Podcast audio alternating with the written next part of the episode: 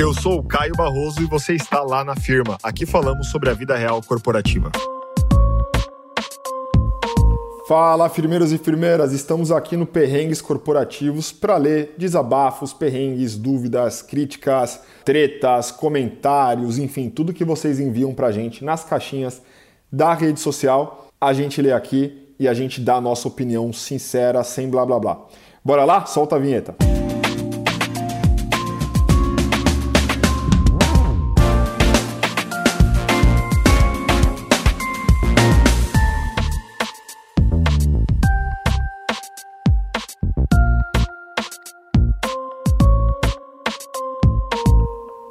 Galera, comentário aqui, o primeiro é o seguinte. Vá lá, se candidate em um processo interno e veja o seu chefe ter raiva de você. Bom, se a empresa tem políticas de recrutamento interno, é porque faz parte da estratégia da organização manter esses talentos. Eu não gosto de falar reter talentos, né? Eu gosto de falar manter os talentos ou engajar os talentos, porque é uma decisão dos talentos também. Quando a gente retém, é quase que uma prisão e não é isso que a gente faz, né? Bom, se o seu chefe, se o seu líder, ele não curtiu a ideia de você se cadastrar, de você se inscrever num processo interno de recrutamento, eu só tenho uma opinião sobre isso. Isso é imaturidade do líder. Porque ele está pensando pequeno, ele está pensando sobre a área dele, sobre o escopo de atuação dele, sobre o time dele. Mas ele faz parte do todo, ele faz parte de uma organização que tem um produto ou um serviço e que presta serviço para a sociedade. Então ele é parte de algo muito maior. E quando ele pensa somente na equipe dele ou no micro ou perder esse colaborador para uma outra área, na verdade ele não está perdendo nada, porque quando um colaborador da tua equipe vai para uma outra área da mesma empresa, né, numa posição que ele tem interesse, no movimento que é lateral ou no movimento que é vertical, né? É porque esse colaborador ou essa colaboradora está realizando ali os, os seus sonhos de carreira. Então isso é muito bom. Provavelmente todo esse conhecimento que a pessoa desenvolveu em uma área, ela vai levar para outra área. E diante disso tudo, o que conecta as pessoas é cultura. Então as pessoas estão todas conectadas numa mesma cultura. Então não faz sentido que o líder tenha esse, essa sensação muito, muito egoísta de querer segurar as pessoas no seu departamento. Então deixe ir, let it go, né? Deixa, deixa a galera uh, transitar pela organização e encarreirar dentro dessa, dessa organização. Isso traz muito mais resultados. O meu comentário aqui é esse, né? Que é a imaturidade do líder, deixa as pessoas navegarem, é bom para a organização, é bom para a liderança, é bom para os resultados da empresa e a gente sempre faz parte do todo, a gente não está desvinculado da empresa. Tá joia? Outro comentário que a gente tem aqui é o seguinte: é sobre presencial e virtual, né? Pessoa escreve o seguinte: imagina ficar presencialmente fazendo reuniões online. É a questão do ambiente físico e ambiente virtual. Estamos ainda passando por essa curva de aprendizagem, né? Muitas pessoas trabalhavam presencialmente, foram para o 100% remoto e agora elas estão ali no, no híbrido, no meio calabresa, meio mussarela. Acontece que as práticas muitas vezes não mudaram, elas vão para a empresa né, de forma física e elas continuam tendo atividades que elas faziam em casa de forma remota, de forma digital. O que, que acontece? A empresa ela precisa pensar em novas práticas para o modelo híbrido. Né? Então, esse é um papel da liderança quando que eu vou ter a minha equipe presencialmente? O que eu espero da equipe quando eles estão aqui na organização? Ah, é um ambiente mais de colaboração, um ambiente mais de troca, um ambiente mais de inovação. Quando eles estão na empresa, eu espero reuniões presenciais mais estratégicas ou reuniões de planejamento, porque não faz sentido de fato as pessoas irem para a empresa e manterem os mesmos comportamentos que elas têm no home office, em casa, trabalhando no, no digital. É até estranho, porque aí está todo mundo na régua com fone de ouvido e fazendo reunião, às vezes um do lado do outro e só um em casa.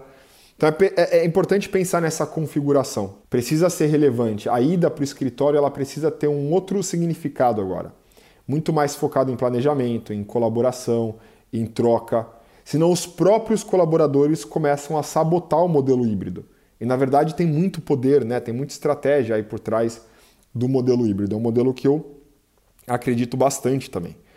Então, muitos cuidados. É importante que vocês tenham rituais de gestão, novas práticas que justifiquem a presença das pessoas na organização, tá? Senão, fica mais do mesmo e a galera vai sabotar com certeza o modelo. Outro ponto aqui, abrir a câmera para reuniões. E a pessoa escreve o seguinte: abrir a câmera para reunião é um saco porque às vezes ficamos à vontade. E assim, o que é ficar à vontade, né? Dep Depende de do quão à vontade você está em casa também. Mas é importante saber momentos e quando ligar a câmera ou fazer uma reunião com a câmera desligada. Há contexto para tudo. Eu diria que é importante você sempre pensar que a câmera ligada te traz mais conexão com as pessoas que estão ali na reunião, com as pessoas que estão te ouvindo. A, a ida para o modelo 100% digital para muitas pessoas foi muito brusca, né? Foi assim, muito bruta. E aí o que acontece? Você perde essa conexão humana quando você está sempre ali só com as suas iniciais do nome num bate-papo ou numa reunião. Você acaba não se conectando com as pessoas de fato. Então, o, o visual, né? Você conseguir ver quem está falando, você conseguir ver as expressões das pessoas enquanto você fala, se elas estão balançando a cabeça e concordando, se elas não estão curtindo, se elas estão com tédio. Isso tudo faz parte da comunicação, tem muito de expressão na nossa comunicação. E não é porque a gente está em casa ou está à vontade que a gente vai perder a oportunidade de identificar se a nossa comunicação está tendo o impacto que ela deveria ter. Então, meu primeiro ponto é: tudo depende de contexto. Eu gosto muito da câmera aberta porque traz uma conexão maior. Mas se você está falando, por exemplo, com alguém da tua empresa ou com um líder, com uma pessoa da área que já te conhece bem, que sabe né, do projeto ou que te vê ali na videoconferência com frequência, nem sempre você precisa ligar, né? Então, se for um bate-papo rapidinho de 15 minutos, uma ligação resolve, não precisa ser câmera o tempo todo. Então, momentos, né? Saber identificar quais são os momentos que a câmera deve estar ligada, quais são os momentos que ela deve estar desligada. Tá joia? Então não tem muito aqui a, a resposta certa, mas pensa sobre a conexão que a câmera, né, que o visual traz com as outras pessoas. Colega acha que é chefe e ainda passa o trabalho dele. Acontece muito, galera. Tem muitas pessoas que estão ali a 300 por hora, estão vendo diversas atividades uh, ou estão sobrecarregadas e começam a distribuir as atividades para os colegas da área.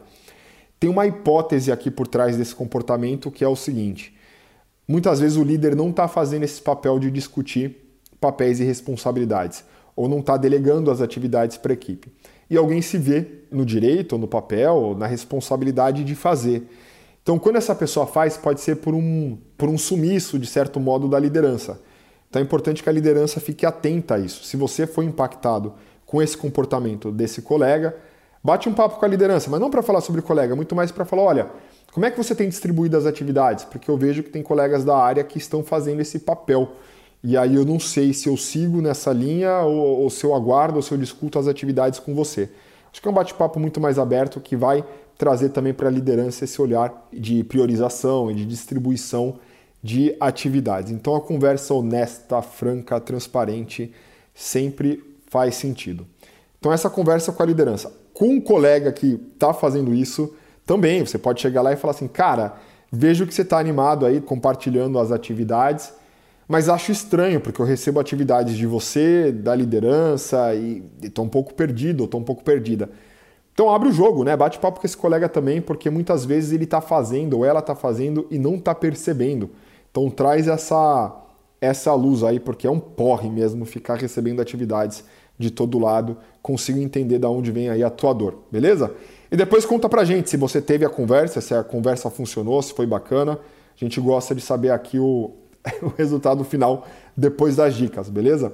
Galera, brigadão para quem escutou. Em breve a gente volta com mais perrengues, mais comentários, tretas, dilemas, sempre de uma maneira aberta, honesta. E deixe a sua, a sua avaliação né, na plataforma que você escuta aí na, nos podcasts. E deixa pra gente também os seus comentários. Se você escutou até agora, dá um print, coloca lá nas redes sociais que a gente gosta de acompanhar quem está ouvindo, quem está aí do outro lado com a gente. Brigadão? Até a próxima. Best regards. Se você ouviu até aqui, tira um print, marca a gente, apareça nas nossas redes sociais. Estamos no Instagram com arroba lá underline na firma e no LinkedIn com lá na firma. Além disso, siga o nosso podcast e avalie na plataforma de preferência, beleza? Na certeza da vossa compreensão, best regards. Uma produção, voz e conteúdo.